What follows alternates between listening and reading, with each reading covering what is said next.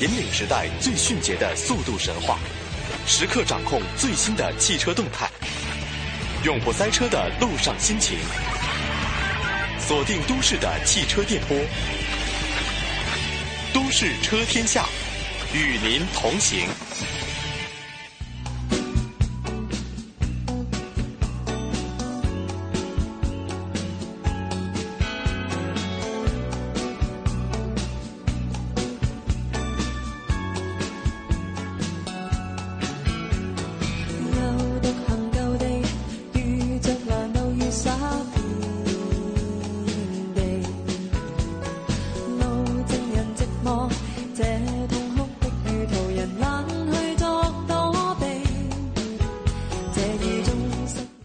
间的九点零三分，欢迎您继续锁定中央人民广播电台华夏之声，收听《都市车天下》。大家好，我是大為。大家好，我是小班。哎，大小组合哦，今天又是我们俩在这里为大家主持节目啊。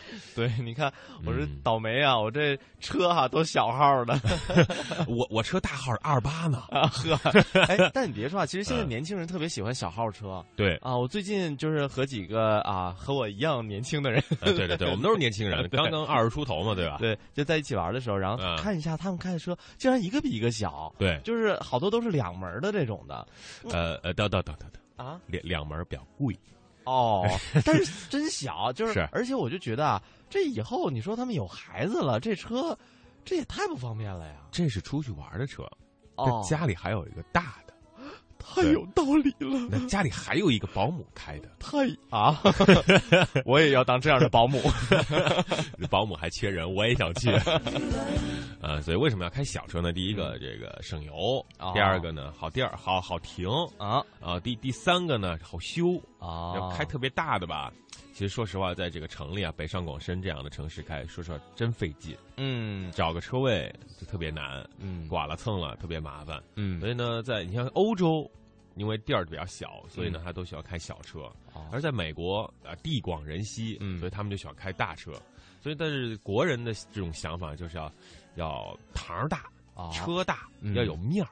但你别看车小，我跟你说，看劲儿可都够大的，对啊你知，道吗？小前鋼炮嘛，前前一年前吧，嗯呃，我看见某某品牌的车哈，嗯就是上面什麼什麼呃 TFSI 后面写什么嗯啊五零，当时我想，妈呀！这么大点小车，它竟然是五点零的排量，，OK。其实标五零到底是什么意思呢？TFSI 是什么意思呢？不懂啊。哎，今天的节目我们俩就为大家来普及普及这车屁股后面的字母，嗯到底是啥意思？啊，大家可以长知识啊，长知识。好，首先呢，我们就说说刚才说的这个 TFSI 啊呃，增压发动机类型第一呢，就是 TSI。那么大众的 TSI 呢，在国内外呢有不一样的意思。那国外的意思呢，就是指双增压涡轮和机械增压分层喷射的意思。所以，所以这样的燃油的这个经济性啊和燃烧比会非常的大。嗯那么在国内呢，T 代表涡轮增压，SI 代表燃油直喷，而不是 T 与 FSI 的简称啊，并没有燃油分层喷射技术，因为国内的燃油质量一般，哦达不到分层。喷射的需求。啊，那也就是说，我们在国内如果看到 TSI I 啊，对吧？TSI 这样的呢，對，只是涡轮增压燃油直喷发动机。对了，這就我们俩马上就長知识了。對我反正我的自行车也不用这些技术，我脚蹬子坏了嘛。嗯，哎，但是其实现在嗯很多人看到的哈，嗯就是这几个字母我倒是经能看，经常能看见，嗯但是呢，它色儿还不太相同。对啊，有的那 T 是红色的，对有的那个 SI 是红色的，对，有的甚至只有 I 是红色的。嗯，这就是为了区别嘛。啊有的时候就大家误会他们技术标只是区别不同的排量而已。比如啊哦，二点零排量和一点八排量为 SI 是红色的，一看 SI 就是二点零或者一点八排量的。哦，而这个二点零 TSI 中型车的高配版本或高端车是全红的標識。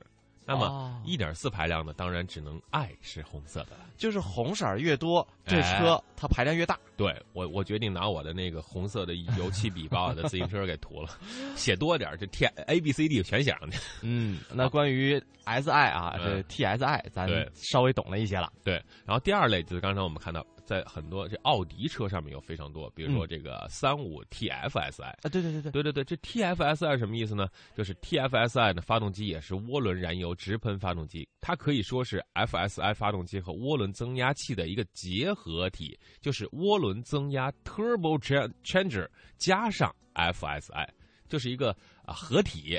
TFS 发动机既可以分层喷射，又可以涡轮增压，是 TSI 发动机的升级版本。哦，但其实如果只嗯是从字面意思上来看哈，这和那个 TSI 是一样的呀。，对，就是更好一些。哦，就多了个 F 更好一点儿。，更更牛了一点，因为呃，我们知道大众国际旗下就是有奥迪嘛，所以啊这这些技术肯定是好车用的更多嘛，嗯，对？吧？好嗯多个字母也有点哎不同哈。啊，呃，还有什么类型吗？TDI。TDI 呢，这个大家可能会见的少一些，为什么呢？就是 Turbo Direct Air，这个是涡轮增压直接喷射柴油发动机。啊，咱们开柴油机的不多。对，因为是加不着油嘛。那但是柴油其实是一种很好的燃油啊，经济性也很好。劲儿大。哎，所以呢这一类呢，大家可以呃看的也比较少一些。好，说到下面类型一就是 CGI，呃，奔驰的有一些车，比如说一二六零 L 后面会在这个右边会写上 CGI，、有的朋友就为了区别啊，就有的是下面会写北京奔驰，啊哈，上面是呃会写 CGI，但这两个不会同时出现。有人会来说这 CGI 就是进口的，北京奔驰就是国产的。其实呢，CGI 是奔驰公司开发的一种缸内直喷技术，嗯啊，供油动作已经完全独立于进门与活塞系统之外。那么这个有更多的呃燃油的经济性和这个燃烧比进了，在这样的设定之下，发动机在进气行程中只吸入空气，然后至于喷油嘴儿在压缩行程才供给燃油，达到节能的效果，最高能够达到一比六十五的油气比例，哦节能性能是非常好的。相对于 CGI、CDI 就是柴油版本。我们大家看到后面写了 D 啊，比如说什么 CDI、嗯 TDI，那肯定就是柴油的。嗯，懂了。这样大家一看，哦，这是奔驰的啊，CGI 也可以这样理解哦，这个车，呃，这个直喷技术非常好。啊，嗯其实差不多哈，对就是只不过呢，不同的公司用的字母不太一样。对，我们看完了奔驰的哈，就知道它是 CGI，这样的就是他们公司的。嗯那像 TSI 或者 TFSI，那就是大众公司的。对，TFSI 一看就肯定就是啊呃奥迪嘛。对，但其实你翻译过来，如果成汉语的话，一个意思。对，太费劲了。哎，突然我想到，前两天有一个人说到什么这个，要不要直接翻译说，嗯还是说呃英文啊？但是你要说，我我要跟大家说这个呃缸内直喷技术，嗯，好长啊，这个术语。对 而且嗯这样你倒可以区分不同的公司哈哎，只不过可能记起来有点费劲。对，但我们看的最多的还真不是这这几样嗯，啊，看的最多的好像是什么呃，有一些其他的就是比较、呃，通常我们在街面上跑的一些公司，什么 VVT 呀、对 CVVT 呀、VVTI 呀，对，什么嗯 ICV，、就是等等哈，就这一系列的，好像看到的特别多。对，一般广告这种，本车拥有 CVVT 多功能全时驱动系统，这个哦这个范儿。啊，这意思就是 CVVT 就是这玩意儿 是吧？对，其实呢，其实这些东西呢，就是根据不同厂家，比如发动机可变正时气门技术，就是哦 VVT。那原理呢是根据发动机的运行情况调整进气排气的量和气门开合的时间角度，就是让更多的空气在合适的时间、合适的地点进入到合适的地方，然后嗯燃烧，就是省油啊，公升比大。缺点就是呢中。段的这个转速啊扭矩不足，就是它跑到一半中间的时候，它可能没劲儿啊没劲儿了。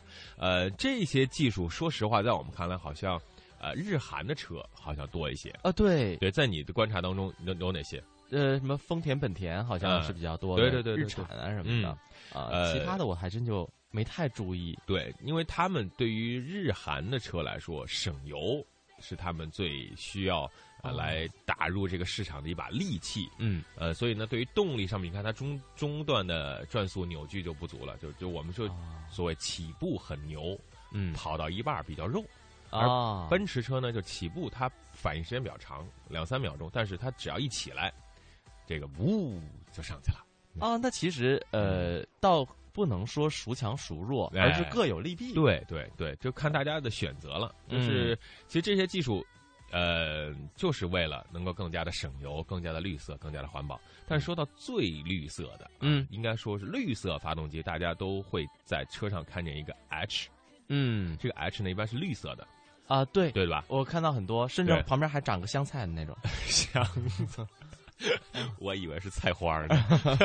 哦，反正 就是它，因为是绿色的，好啊像有的时候还还画个像小树苗啊等等对对对对对对，那这这个就是很简单的理解，就是混合动力车型啊，哦就是装有两种的动力来源啊，比如说呃传统动力就是汽油或柴油，嗯电动动力就是电池和电动机。嗯，那么在一般的情况下，比如说你刚刚起步啊，四十公里以内它是用电，你上了四十公里或者是五十公里，嗯它就会用油。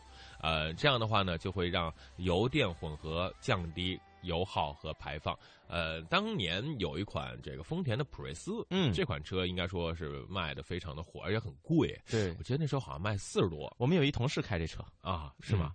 哦，那美女是吧？啊，对，美美女同事哈。然后呢，嗯呃，我我当时我就觉得哈，因为为什么看这个的不太多呢？嗯，因为好像后面有这抹绿的，我就觉得好贵，哎，是吧是是是，就是车你不见得有多好看，嗯但是呢，好贵是真的对，你就可以看到前面有一个 H，然后是绿色的，后面有一排红色的。啊。哎呀，这车得多少钱？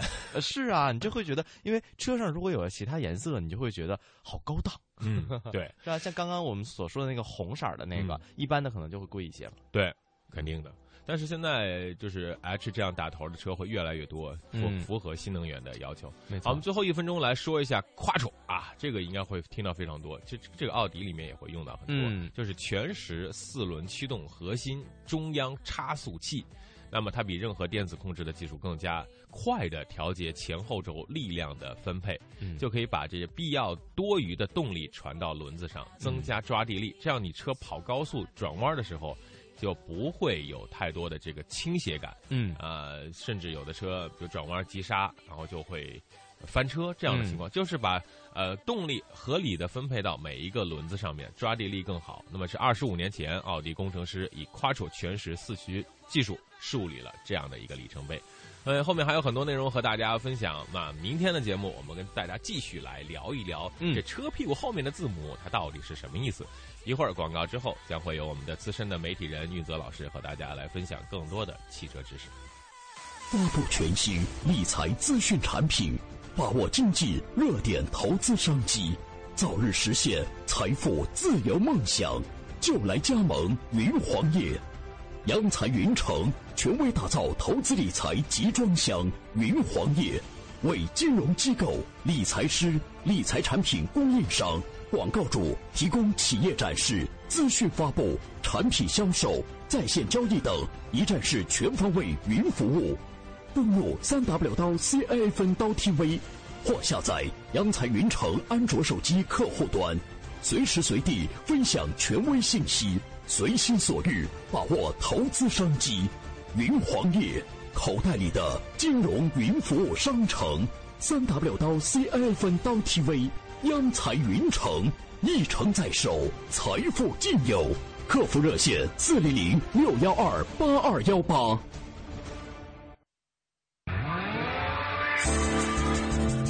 都市因为汽车更加精彩，汽车因为都市更显魅力。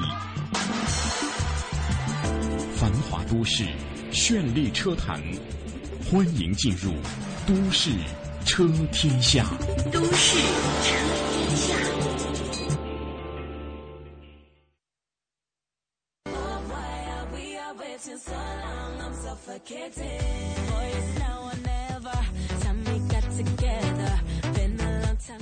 好的，广告之后欢迎回来。啊，今天来到直播间里呢，是我们的老朋友啊，著名的媒体人运泽老师。运泽老师，上午好。大家好，嗯，欢迎云泽。呃，刚刚呢，我们是在北京车展说完了那么多关于北京车展的话题啊，而且该吐槽的也吐槽了，该聊的也都聊了。但是今天会给大家带来一些不一样的东西，我们就从一个呃车厂的一个店里开始说起。我们很多朋友都说这个店嘛，就是看看看看车，说说车，然后就试试车，然后就该买就买。该该怎么着怎么着了。这店有什么可说的呢？你说的是四 S 店、五 S 店的店哈，哎店对门店的店，对门店的店啊，这个店里的它有什么不一样的东西？它传递了我们的这些车企、这些车商对于呃我们的环境、对于我们的消费者、对于我们的整个车的发展有一个不一样的感受。呃，在这里可以跟大家一起来聊一聊这样的一个话题。嗯呃，昨天我是去了这个牌头很大，全球首家 BMW 五 S 店。嗯我知道了呃，我知道你说的是哪 呃，个呃。一泽老师应该也非常的了解这家店，叫北京新德宝新德堡五 S 店。呃，说四 S 店、五 S 店，好像这大家没有太多感觉，但是我说这个店里面花了重金来做环保的各项的工作，嗯我想很多朋友就会，哎，感觉上有些不一样了。对，嗯呃，说到这个新德堡这个五 S 店哈，我记得小班当时我们请了五 S 店的总经理来跟我们嗯来访谈，嗯那么谈的是什么呢？就是刚才你说的这个环保。实际上，它这个五 S 店整个的开发和设计，一直到它做研发成功，最后呃建成，到现在开始经营，那么它的这个最重要的理念就是呃。企业社会责任、可持续发展，嗯嗯。嗯啊这个是当时他们的一个理念。因为呃，一般来说我们在全国各地方看的都是四 S 店这样那样的哈，都是、嗯。基本都是四 S 店，嗯。连三 S 店都很少见，可能地方呃就是三四级小城市有可能是这样会有。子的对，你在国外看四 S 店也很少的，嗯。也就二三级的这种嗯。呃汽车的这个 S 店哈，嗯。什么三三 S 啊、二 S 啊这样的。嗯。那么五 S 在中国可能是第一家了，而且呢，它里面有很多的环保理念。嗯嗯、我觉得。呃大家，如果你是不想买车，或者你对车没什么兴趣的话，如果你到这个店里面，你去体验一下它的环保，体验它的理念，我觉得都是一个非常非常值得去的地方。嗯所以在这地方，它也是起了一个带头作用。嗯，其实跟大家来，刚才运运泽姐呢，她也说到了关于这个很多环保上面的话题。其实昨天我去看了之后呢，应该说，呃，让我有一些不一样的感受。嗯首先，这个这个店它的设计是环保设计师这个贝聿铭。啊，老先生啥设计的这种这样的一个效果，战非常有名的一个啊设计师对，非常非常有名，而且是绿色建筑协会美国绿色建筑协会颁发的一个认证的。对的，呃，它的这种持续性的场地、节建筑的节水、能源利用、大气环保，应该说，呃，说几个例子吧。超过百分之八十的洗车的废水，它那啊是、回收，对，嗯它那是可以利用的。对的它那旁边有一个竹林，然后呃一直在流这个水啊，嗯哗哗哗的感觉特别有有有包括雨水，对，嗯有意境，它都是循环利用的。那么还有雨水收集系统，那嗯么创造了比正常洗车节约百分之九十的用水量。嗯，这个数字非常的惊人。像咱们像如果在旁边洗车的话，就是哗哗水都流了，对，而且花了不少钱，而且还污染环境。嗯，这个可以减少百分之四十的生活用水。嗯，因为它那比如说洗手间什么的，都是在这样循环的利用。嗯，当时他们这个设计的时候，就是以这样的一个理念进入这个设计环节嘛。嗯是啊，他们一开始设计的时候就是这样的理念。嗯呃，我们为什为什么说它是可持续发展企业社会责任？实际上，这种理念，呃，我觉得可能在呃全球也不是那么多家有这样的这个理念。就嗯其实也不是说没有这个理念了，而是实施到现实中，它可能很少。嗯那么在北京这个呃新德堡他们这个五 S 店呢，它实施了这个理念，到现在为止，我觉得。呃，其他的一些企车企还没有做到，嗯。那这也是一个就是宝宝马的这个五 S 店的一个先驱作用哈。嗯。呃，我记得当时我去参观的时候，呃，你包括它的水，嗯，然后它那个甚至他们把那个就是这过滤过的水哈，就是回收过的水，他们还可以喝啊。哦甚至拿一杯子，他们自己的这个工作人员都在喝，嗯。就是我觉得这个就他已经是很干净了，过滤的很干净了，那他自己都敢喝嘛，呃，他把这些雨水都回收来之后呢，再去冲洗车，所以我就觉得，呃，给我们节约了很多很多的资源。你包括它的电力系统，你看它有风车，对你你看哪家的这个四 S 店、五 S 店的门口还有风车转，而它的风车做的那个个形状跟我们过去在那大叶子的三叉的不一样不一样它是那个很小巧。螺旋螺旋形的这种，所以呢，我觉得这个说到螺旋哈，我觉得跟宝马的这个 logo 哈，这、嗯呃呃白云螺旋，你看这白色的这个白呃就蓝白相间哈，嗯那么白色那个它也是一个螺旋的一个寓意吧，嗯这样，所以呢，呃，我觉得跟他是不谋而合的，嗯。所以他这个设计师在设计过程中，他增加了很多很多他自己的个人的这个理念，嗯。包括跟宝马的这个呃结合啊，他很嗯。贴切，嗯。所以呢，当时呃，我我我跟小白我们俩看这个东西的时候也，也有一些感触。比如说，你说刚才您说到这个电力的问题啊，嗯。它拥有一千五百平方米的太阳能光伏发电设备啊，为建筑提供更多的自发电。它可以有的时候，如果外面停电的话，我这个地方还是依然灯火辉煌。那么每天可以产生六点三吨啊，六十五度太阳能热水，用于建筑生活热水对。啊，这种你知道吗？这种想法我不知道嗯你昨天有没有去发现啊？嗯它那个其实外立面还是玻璃的，对但是它的玻璃不是直的玻璃，它嗯它每一个都是折射的，它有是角度它有角度。嗯那么就太阳怎么样呃照进来，怎么样又又那个没有光污染？嗯它这个都考虑，因为呃很多的这个环保的人士都说，很多现在大城市的这个光污染呃光污染很严重。你比如大玻璃的这个楼，然后它那个反射的那个光啊，对人体说实在的，就是都影响交通安全了。对，对有 晃眼看不清楚晃眼对对。是最最直接的。但它这个玻璃楼，它就整个的每一个角度，它有个折射作用，嗯。每一个角度它都有反应的，嗯。所以我觉得他们在这个这这个店的设计，我觉得真的是大家都可以参观一下，采用一下。嗯，所以刚才您说到这个这个角度的问题，嗯。呃，这是百叶窗，嗯它就是随时百叶窗的角度对，没随时错调节，嗯。百分之七十五的办公区域都是嗯自然光所覆盖的，嗯而且刚才您说到这个风车，我也看到了，风能利用啊，无限制的风向啊，没有噪音，没有影响，达到零污染的目的。嗯嗯呃但其实很多人就会在想啊，这个理念是挺好，嗯，但好像就是给这个销售创造了一个良好环境。对对于消费者来说，有什么便利呢？嗯，然后会不会你多一个 S，消费者就得多花一个零啊？得我觉得不会多少钱吧？买这个啊？它实际上它呃。它是起先驱作用，它是把嗯这个、这种建筑理念呃拿到来中国，拿到北京的这个大城市里面，嗯然后它实际上呃，它也是在讲他自己的这个企业社会责任嘛。那么我嗯对、我虽然我卖车我挣钱了，那么我对社会贡献出我什么呢？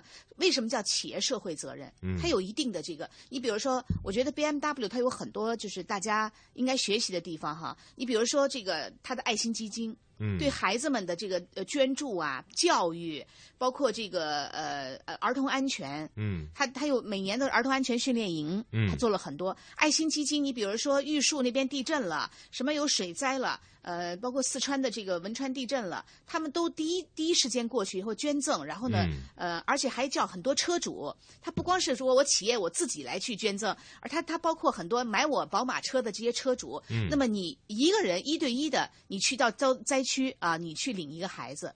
领孩子不是说我要养这个孩子啊，是教育。嗯我怎么样对这个孩子进行从开始到最后的教育？嗯。他这样，他的很多的爱心基金，他都是这么建立起来的。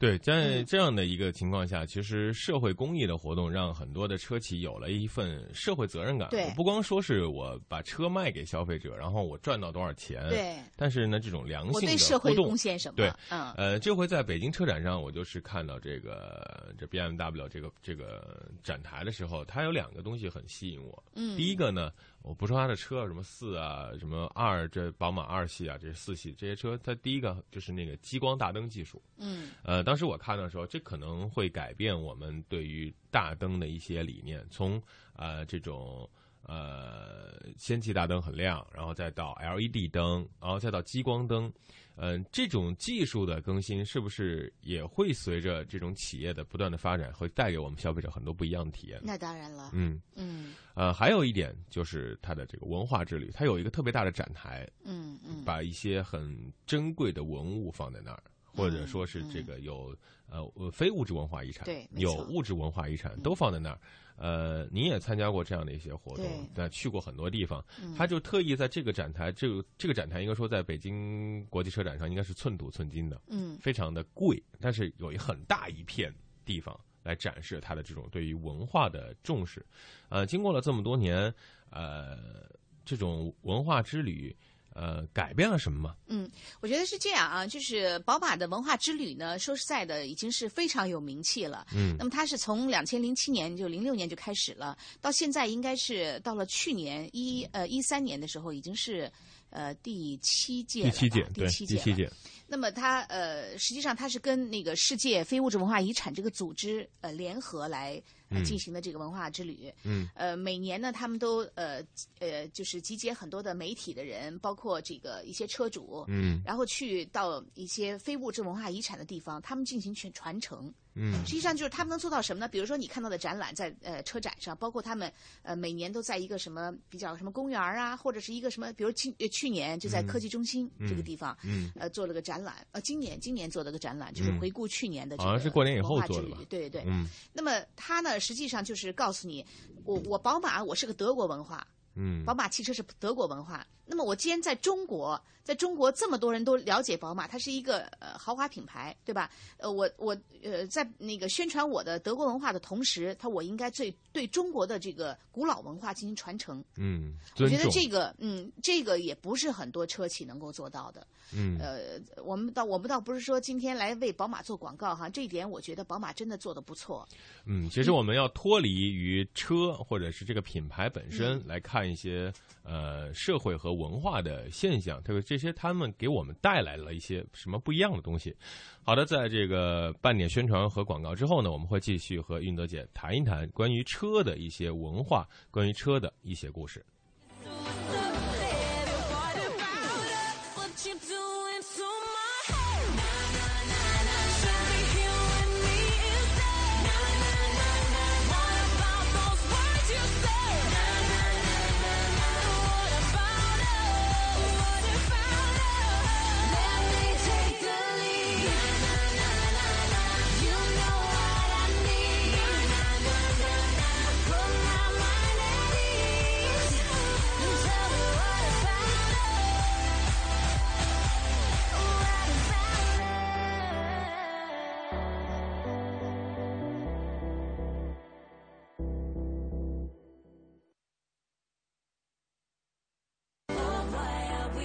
So long, I'm suffocating. Now or never. Time we got together. Been a long time coming. Now I need that loving. I like the way me, but let's just make this easy. Put me in control. We could switch roles and I'll take the lead. You're so far behind me. You know what I need. I'm not gonna stop. 都市因为汽车更加精彩，汽车因为都市更显魅力。繁华都市，绚丽车坛，欢迎进入都市车天下。都市二零一四红城金融云服务领航者央财云城强势登陆，登陆三 w 刀 cnfn 刀 tv 或下载安卓手机客户端即可注册财富共享。这里有权威专业的投资机构，这里有热门抢手的理财产品，这里应有尽有。入驻央财云城，共创财富未来。央财云城，指尖上的金矿。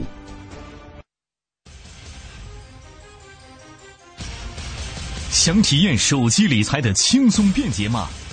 马上参加轻松理财下载商机财经财信报大馈赠活动吧！下载安装同城金融客户端央财云城，新注册用户有机会获得丰厚大奖，还不赶快行动！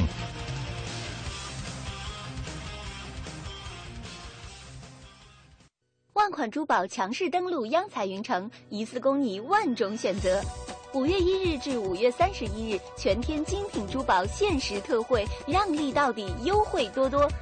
现已开通网上预约，自行挑货，更多珠宝低至五折起。门店提货完成交易后再返现。详情请咨询四零零幺二八二幺八或登录央财云城官网。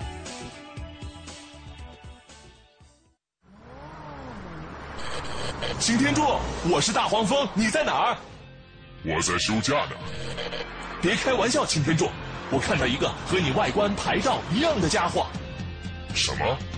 你截住他，我这就来。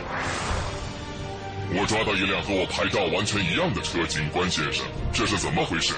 这是套牌车，套牌行为是继酒驾之后又一个重大的交通安全危害。套牌车不仅侵犯合法车主的权益，干扰交通秩序，成为马路杀手，还破坏市场经济秩序，甚至从事不法活动。套牌车，跟我走一趟。套牌违法，违法必究，打击套牌，人人有责。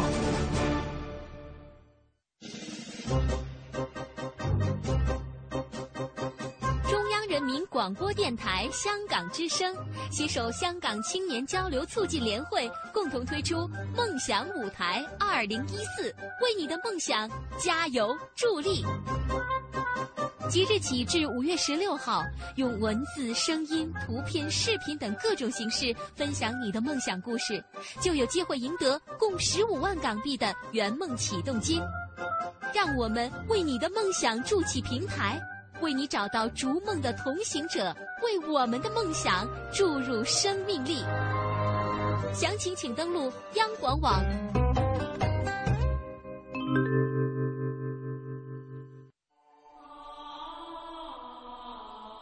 实现梦想，歌声传情。中央人民广播电台倾情奉献《中国梦》主题新创作歌曲展播，祝福祖国，天耀中华。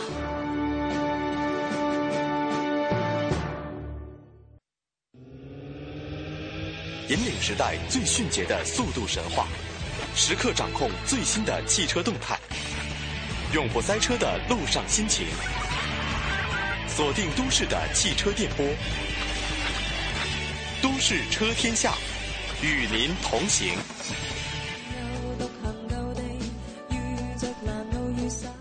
好的，广告之后，欢迎您继续锁定中央人民广播电台华夏之声，收听《都市车天下》。那么今天的节目当中呢，依旧请到了我们的资深的媒体人运泽老师。运泽老师，上午好。嗯，上午好，大家好。嗯，刚才说到了汽车在这个环保当中，在文化当中这种呃。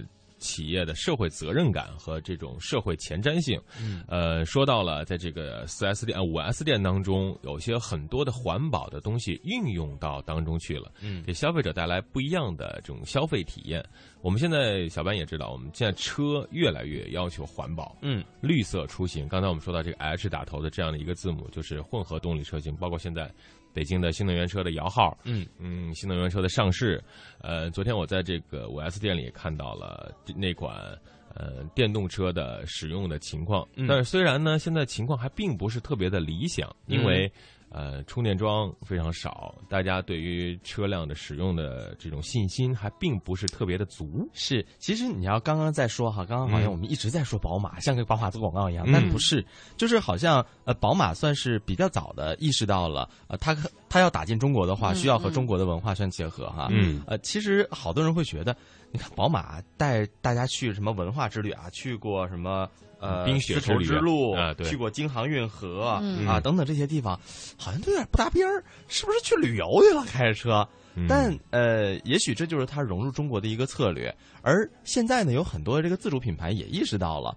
我呃，印象最深的是什么呢？就是好像上一届什么车展没记住哈，嗯、就是比亚迪吧，它推出的车，起的名儿就特怪。叫秦秦啊，嗯、还推了一车，好像现在就推唐 啊。对，我想这秦秦这是把朝代也融入到进去了，嗯、可能也算是和文化结合的一方面。对，也就是说，不仅仅是国外的一些汽车，它有这样的一个想法，嗯、现在国内汽车可能也注意到了。对，呃，其实我觉得可能呃，无论国外国内的这些厂家，他都觉得中国的文化博大精深哈。嗯。如果不把中国的这些很多古老的元素放进去的话，真的是可惜了的。嗯。对，但。还是有很多人，就譬如像我，我到现在还觉得，嗯、其实这个有点生，嗯、就是，嗯嗯，给我的感觉就是他们开着自己的宝马车，或者开着自己的秦呐、唐啊这样的车、嗯、出去旅了趟游，嗯。啊，嗯，车不就应该有车车的文化吗？车的文化和自己结合的越紧密，可能才会越深入人心。就譬如我记得，呃，很早之前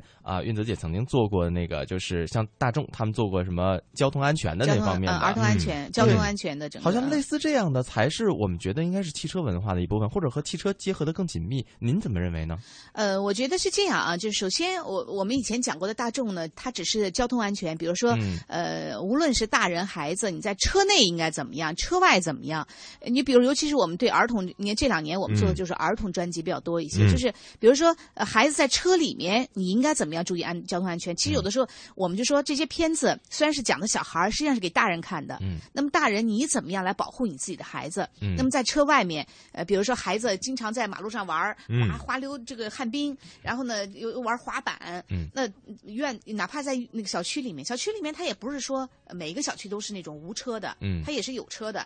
那你路边应该怎么样的注意安全？所有的这些东西都是跟车相关的。嗯，那么刚才你说的就是说其他的，比如说宝马的这个文化之旅嗯跟车有什么关系？实际上我觉得啊，就是我不是宝马的车主，嗯、但是呢，我从就是跟他们一起去旅行的时候，我就发现很多宝马的车主他们更热爱这个品牌了。嗯，实际上我觉得宝马很聪明的，它实际上做这些活动，一个是传承了中国的古老文化，嗯，那么再一个呢，就是它实际上把这些东西融入到了我们中国的这个呃消费者心里面。嗯，就是比如说我跟宝马一块儿去旅行，宝马文化之旅，我我可能看到了很多中医中药它是怎么研制出来的，嗯，那它是怎么传承的？你包括我们去了这个，你看去年我们去的是江西。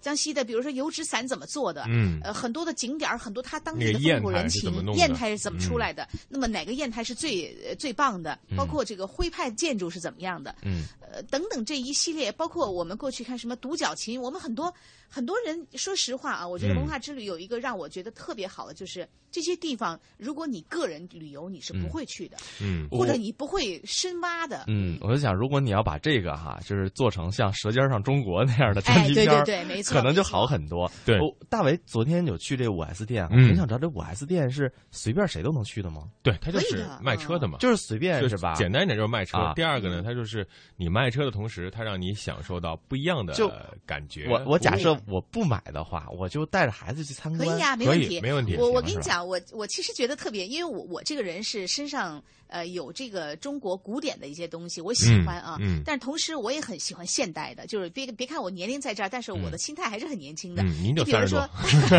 你比如说这个新德堡他们这里面，呃，你可以看到很多的环保技术，同时。它还有酒吧，就是它有吧台，专门你在那可以、呃品尝各种各样的饮料啊，嗯、或者它的美食啊。嗯、当然，简单的美食不是那种餐厅式的哈。嗯、呃，你还可以开车试车呀。嗯、你还可以感受到它地下室，比如说它地下室有有一片停车场。嗯。那么它的那个灯光是怎么处理的？嗯、我不能白天大白天的，我整天都开着灯吧？嗯。我我怎么样的来环保？就是怎么样来节能？对。它那个灯泡每一个它都有讲头的。说实在的，你真的如果带着孩子去到那个地方，你去玩一天都没问题。嗯，其实就会让孩子觉得，呃，这个生活应该是更加环保的。对，就从而且还有专门的的孩子的区域，就是有有，我记得在最它的一楼最里面的那个嗯区域是给孩子准备的，比如说游乐场，大人你可以去看这些，他那个有个小的游乐场，完嗯了孩子可以在里面玩，他就是想的特别周到。嗯他他他类似于公园嘛？就是我进去了，我不买车，我就是说我来逛逛的也可以是吗？对，呃，面积很大。其实你去了之后，你看车，你就好像是。不自觉的，你就会往那边走了啊，对，为什么？把你引过去了？对，为什么说有这样的感受呢？我就记得当年去日本的时候啊，嗯，呃，去那个应该是丰田吧，嗯、啊，丰田的它有一个类似像公园一样的，嗯、就是它就是对。它就是游人去参观嘛，嗯、然后在里面看到丰田的各种老爷车呀，嗯、还有它的一些新技术啊什么的，但它就是一个公园，但没叫什么四 S 店啊、五 S 店啊，没这个，嗯。我就不会有这样的心理负担，你知道吗？我去五 S 店，我会有这样的负担，你觉得里面特别豪华，特别那个，你说我我这儿不能碰，那儿我是不是感动的是吧？我是不是得买才行？啊，对对对对对，我跟你讲啊，我我我觉得这个理念，说实在的，很多厂家都有。比如是前段时间我去德国到大众哈、嗯、狼堡这个地方，你进到狼堡的这个大众的工厂里面以后，你就觉得是个公园嗯，你觉得我们这些媒体的人在那里面参观的时候，当然我因为我去狼堡去了无数次了哈，嗯、但是每一次我都有新的感觉。嗯，就包括他的汽车博物馆，你都可以随便去参观。嗯，真的说实话，就是别说男的了，就是男士哈，他是非常喜欢车的，从嗯古老的老爷车到现代的嗯科技含量很高的一些汽车，他都会有很有兴趣，可以上去坐一坐呀，嗯感觉一下啊，很漂亮的车的设计，你都可以去感受。但是如果也我看也有很多呃外国人带着孩子进去，嗯那么孩子就是他。有很多孩子玩的地方，嗯比如说，呃，比如一个一个车形状的东西，然后呢，你一点以后，它那个呃，随着你的点的东西，它就出现一个流动什么什么，嗯，就呃，包括拿一个就是一个泥土在那儿，你可以自己设计刮一下，嗯或者用电脑你自己设计几款车，这是我设计的，它都它都有各种各样的，你自己去匹配。就是所有的这些娱乐的那个设施全都有，所以呢，我觉得嗯。这是大家跟这个嗯观众，包括我们的这车迷，包括汽车的准车主，嗯你和汽车呃厂家和汽车本身的一种零零距离的接触。对，其实我们现在好像我们做节目当中，我们会讨论，比如说进入到二二十一世，大家会说啊，这个发动机怎么样？嗯这个电喷技术怎么样？嗯这个马力怎么样？扭矩怎么样？这个多么豪华？和专业。对，但是现在我觉得很多人对于车本身的理解，嗯并没有到达一定的水平。就是说我买个车，我就就只是带个步。嗯可是可能是我们对于车认识的时间还是比较短的，嗯因为毕竟能够随随便便买车也就这么二十几年。嗯相对于德国的坐车文化、美国的这种用车文化、嗯欧洲的这种小车文化来说，嗯我们的汽车文化到底是什么？可能需要一个很大的问号放在心里面。对所以现在有很多的，比如说这种文化的之旅。啊、这种非物质呃文化的旅游，嗯呃，世界各地的这种开车试驾活动，其实都是让我们体验不一样的车文化。对嗯嗯，这种东西会融融在里面会更多一些。对，每一个企业它的车文化都是不相同的。你、嗯你刚才我们说到宝马，它因为是最早是做航空这个发动机的，嗯，那么后来又做了这个摩托车呀什么什么的哈，所以呢，它呢有它的文化，从一六年就一九一六年就建立起来了。就我我还是说，很多那个厂家它呃最原始的做什么的？你比如说，我说标致，那标志你做什么的？原来你看我每次去德国的时候，或者去法国，我一定要买个标志的，就这个。做胡椒面的，你就是把那个胡椒面给拧碎了，那那个叫什么皮儿？那个皮儿，嗯就是你这么一转，你就嗯把这个大的颗粒的花椒，你给它嗯拧的碎末了嘛？你你吃西餐的时候或者吃面条的时候，嗯你都愿意给给它弄一下胡椒什么的哈。嗯他 原来做这个那他原来做这个的，对不对啊？你你能想象得出来吗？现在开始他做汽车了，啊就是很多的汽车文化，你包括这个丰田最最早是做什么的？嗯你你这个呃美国美国通用它是做什么的？嗯很多包括很多小的一些，呃，你比如说日本的这个斯巴鲁、嗯啊，Subaru 这个这款车，它过去也是飞机的这发动机，为什么斯巴鲁那么多星？它那个 logo 是星星点点，它六个星儿，六个人当时联合做的，嗯对对不对？你比如说奥迪，奥迪呃，奥迪是什么意思？听的意思，就是嗯它当时的这个语言，它也是四个人联合联合体，最后四个圈儿嘛。嗯就很多的汽车文化，你要从它的古老传承，要了解它的历史了解啊。对所以呢，我觉得你看外国人他到中国来建厂，呃，在中国卖车，他都要会把中国的文化融到它里面去。嗯那么我们同样，中国人他要到国外去，他也一样把应该把自己的这些对品牌的文化、中国的文化传到国外去。对你包括这回车展上那款红旗车，嗯 L 七还是多少？那款车非常的豪华，嗯而且做工，说实话，它保留了很多那一代老的那个国宾车的一些嗯嗯设计，比如说旁边那个红旗。不，包比如说这个车后座上那么豪华了，嗯上面还有一个拉手，嗯拉手上面还有一个中国穗儿、嗯中国结，嗯这种东西为什么会这样？就是我们有一种文化情节在里面。那这款车它必须得这个样子，嗯我们才会看的觉得，嗯，这是我们红旗的高端大气上档次的好车。但是，嗯，呃，我们话说回来哈，嗯咱们又说一下，嗯如果让你买红旗，你买吗？那车有点贵，五百万呢。不是，我就说一般来说，比如说有二十多万的红旗，你买吗？呃，有些需求的话，，看小班就摇头了，呃为什么？家用肯定不会买我。我觉得这个这个这是一个问题，我曾经跟朋友们可探讨过，说嗯你说人说，你看这个崔永元就买了一个红旗，嗯我说崔永元他是名人，他开红旗，你不会觉得他土，嗯，你会觉得他哟很有个性，对不对？嗯但是如果你小班或者你你大为你要买一个红旗的话，人说哟，你这是乡镇企业企业家啊！你 我我我说在从这一点，我觉得还是应该就是我们要反思一下，红旗车一汽的这个集团的红旗车，你的品牌做的怎么样？嗯，对吧？红旗车好像都被那个大家渐大家渐渐的就遗忘了，就是那是过去的产物。嗯现在你说让哎运泽你去买一个红旗车吧，我可能也不会去买。所以呢，嗯我觉得品牌文化特别特别重要。哎，但说到这点，我就突然在想，你看奥迪，嗯它其实呃现在的这个走的这个路数哈很逗，它就是呃政府用车都是奥迪，嗯对吧？然后呢，好多这个无论是企业对企业家什么老老总啊，嗯他们也愿意用，为什么呢？这是官车呀，嗯我就。嗯他是不是其实也是借用了类似这样的一种心理暗示，呃，或者是也算是中国文化的一部分？尽管这部分文化我很不喜欢。嗯其实这也是有一个渊源，就是说，因为奥迪呃最早进入中国呢，在对一直在一汽生产嘛对。那么一汽生产了红旗，当时我记得这些领导们都坐的是红旗车，嗯对不对？然后后来就马上就红旗被奥迪给取代了。实际上红旗里面有很多奥迪技术，对，呃，很多的奥迪那个时候奥迪一百还有红旗那款车是基本上是一模一样的，对，一模一样。所以呢，就是为什么红旗大家没有作为继续作为官车，嗯作为这个领导的车，而把奥迪给给容纳进来？奥迪毕竟不是中国的品牌，它是德国品牌，对不对？那我觉得这点上就是我们自己怎么传承我们自己的品牌文化。嗯嗯，我觉得是欠缺的嗯。这一点，说实话，国外的厂商他们很重视这个。我要把我德国的文化跟中国的文化相融，然后呢，让你中国人接受我，最后把把你把我德国的车变成你中国的官车。你包括就是说在呃很多的企业，比如说私企业，它也会用奥迪，嗯。一个身份的象征，同时它这个汽车的这个品牌的呃科技含量都是没问题的，品质上是可以的。但是如果你要说我要开一个呃我开一个红旗，这是我我觉得这有点悲哀了。我们，嗯我们为什么没有把红旗车？它差吗？它不差，真的不差它跟奥迪技术差不多，对不对啊？很多都是奥迪的技术嗯，我为什么不能传承下去呢？我把这个品牌做下去呢？嗯说实在这也是我觉得从品牌文化上讲没有做好。嗯，对。其实那天在参加这个活动的时候，就说到一个数字，就是大众在这个中国交付了两千万辆车，嗯，呃，上海大众和一汽大众。嗯那我就在想，什么时候我们的自己，比如说，呃，北京的牌子、上海的牌子、广东的牌子，现在都都出来自主品牌，越越做越好。嗯，能够有这样的豪气，在这个发布会上说，我们这个企业向中国车主交付了多少多少台车。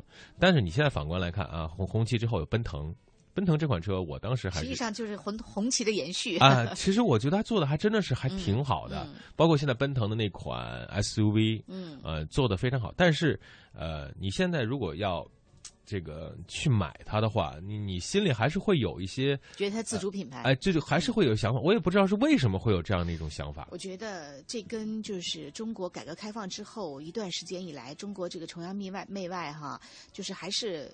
当然了，我们是我们也承认，就是国外的很多的一些车的品质是非常好的，尤其进口品质嗯非常好的。嗯你比如说，呃，你开一辆奔驰，你买辆奔驰，你它是进口的和合资的，你肯定要进口的，你觉得进口的更好。就是中国人的这种呃固有的长期，就是这十年二十年以来，就是固有的这种消费说实话，有有的时候有点谄媚了，我觉嗯得，，就有点太好面子对的感觉。他就觉得，哎呀，国外的东西就是好的。实际嗯上，你说好吗？外国人就是有钱的，外国人有钱吗？到 中国来，我觉得其实外国人还不如中国人有钱的，对不对？其实你反过来看，我觉得现在我我试驾了这几款车，包括广汽的，嗯包括北京的，包括这个奔腾的这些车，说实话，品质真的是非常非常不错了。无论是从做工，还是从它的这个调教，还是它从动力输出，包括它的后期的服务，4S 店已经都达到了一个相当高的一个水平。所以说，我们在反观我们的汽车文化，我希望我们的中国的自主品牌的车企能够说把更多。车以外的东西，对带给我们消费者。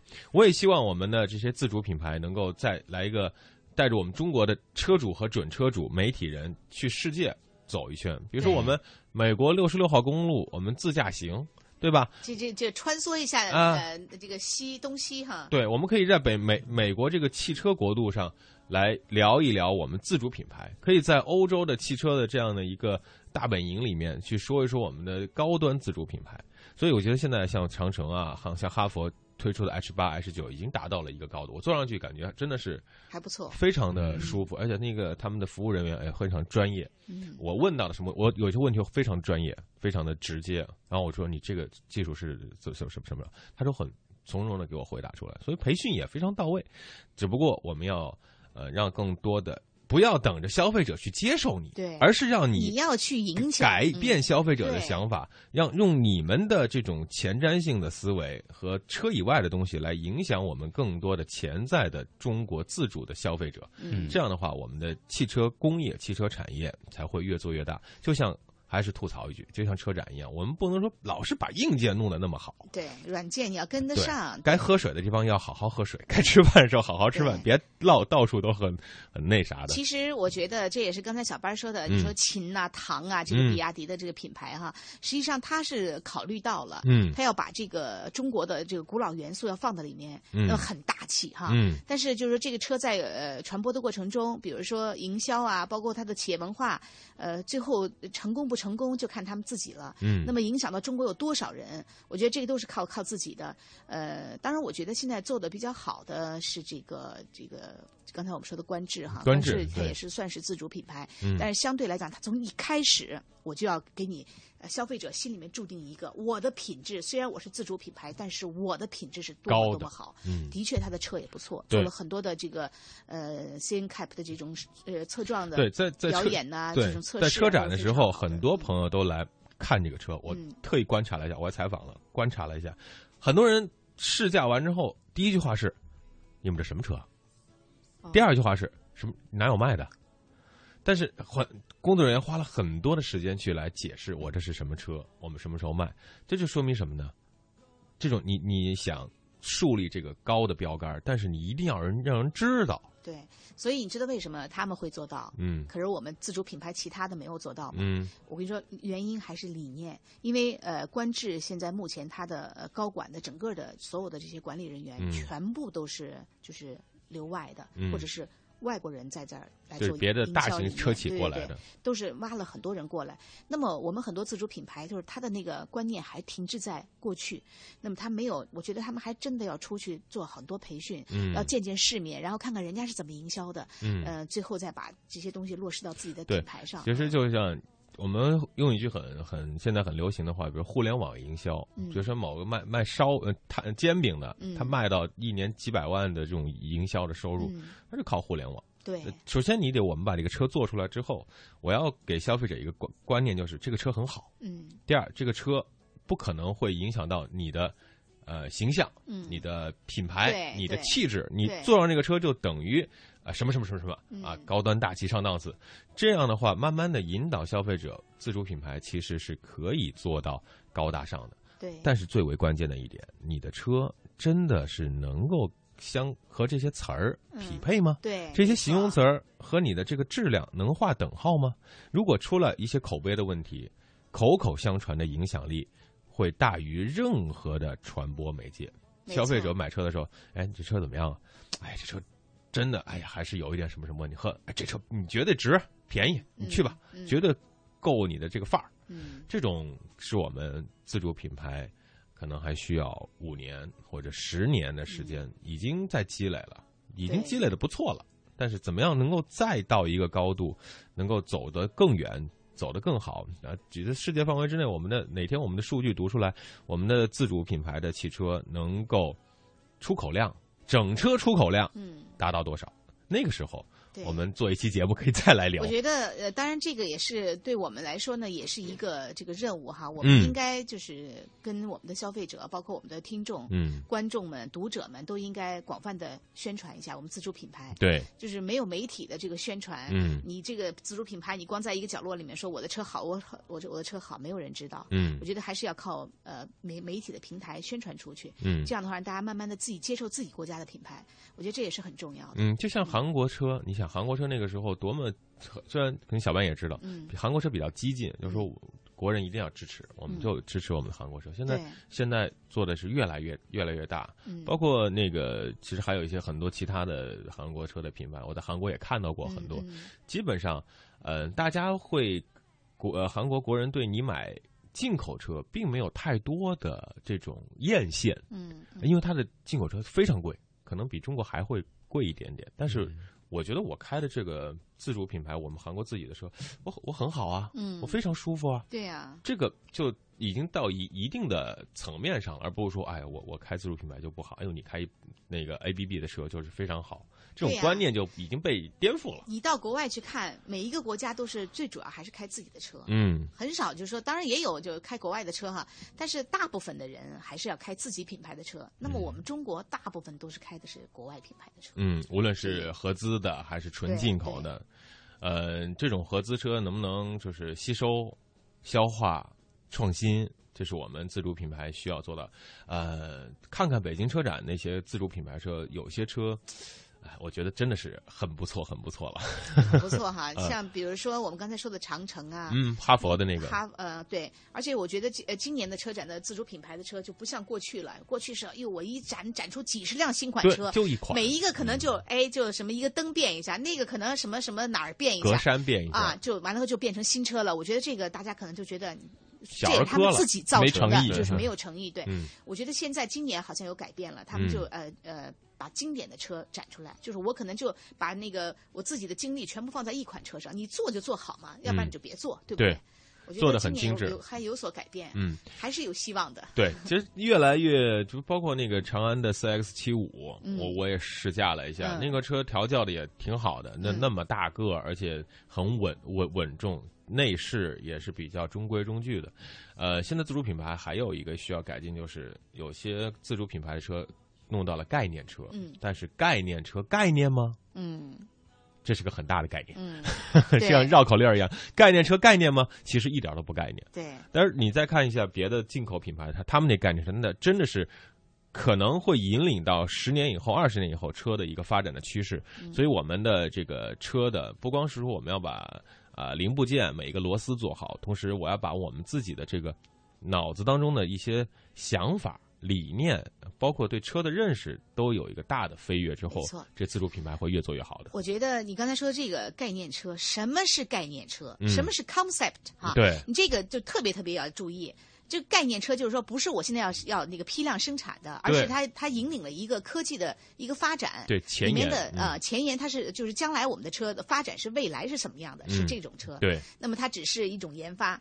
那现在我觉得，如果中国呃自主品牌能够生产出，就是或者说自己能研发出更高的这个概念车的话，我觉得这是一个很关键的，而且呢，也是一个能够代表我们技术的一个表现。嗯，好的，看一下时间，今天的这个时间过得非常快，和这个嗯著名的媒体人于泽老师呢聊了很多关于汽车文化方面的话题。汽车是一个文化，文化也是汽车最为重要的一部分。呃，我们的节目会持续关注这些话题。非常感谢云泽老师来到直播间，谢谢云泽老师。谢谢，嗯拜拜。哎，好，也谢谢听众朋友的收听，咱们明天不见不散了，拜拜，拜拜。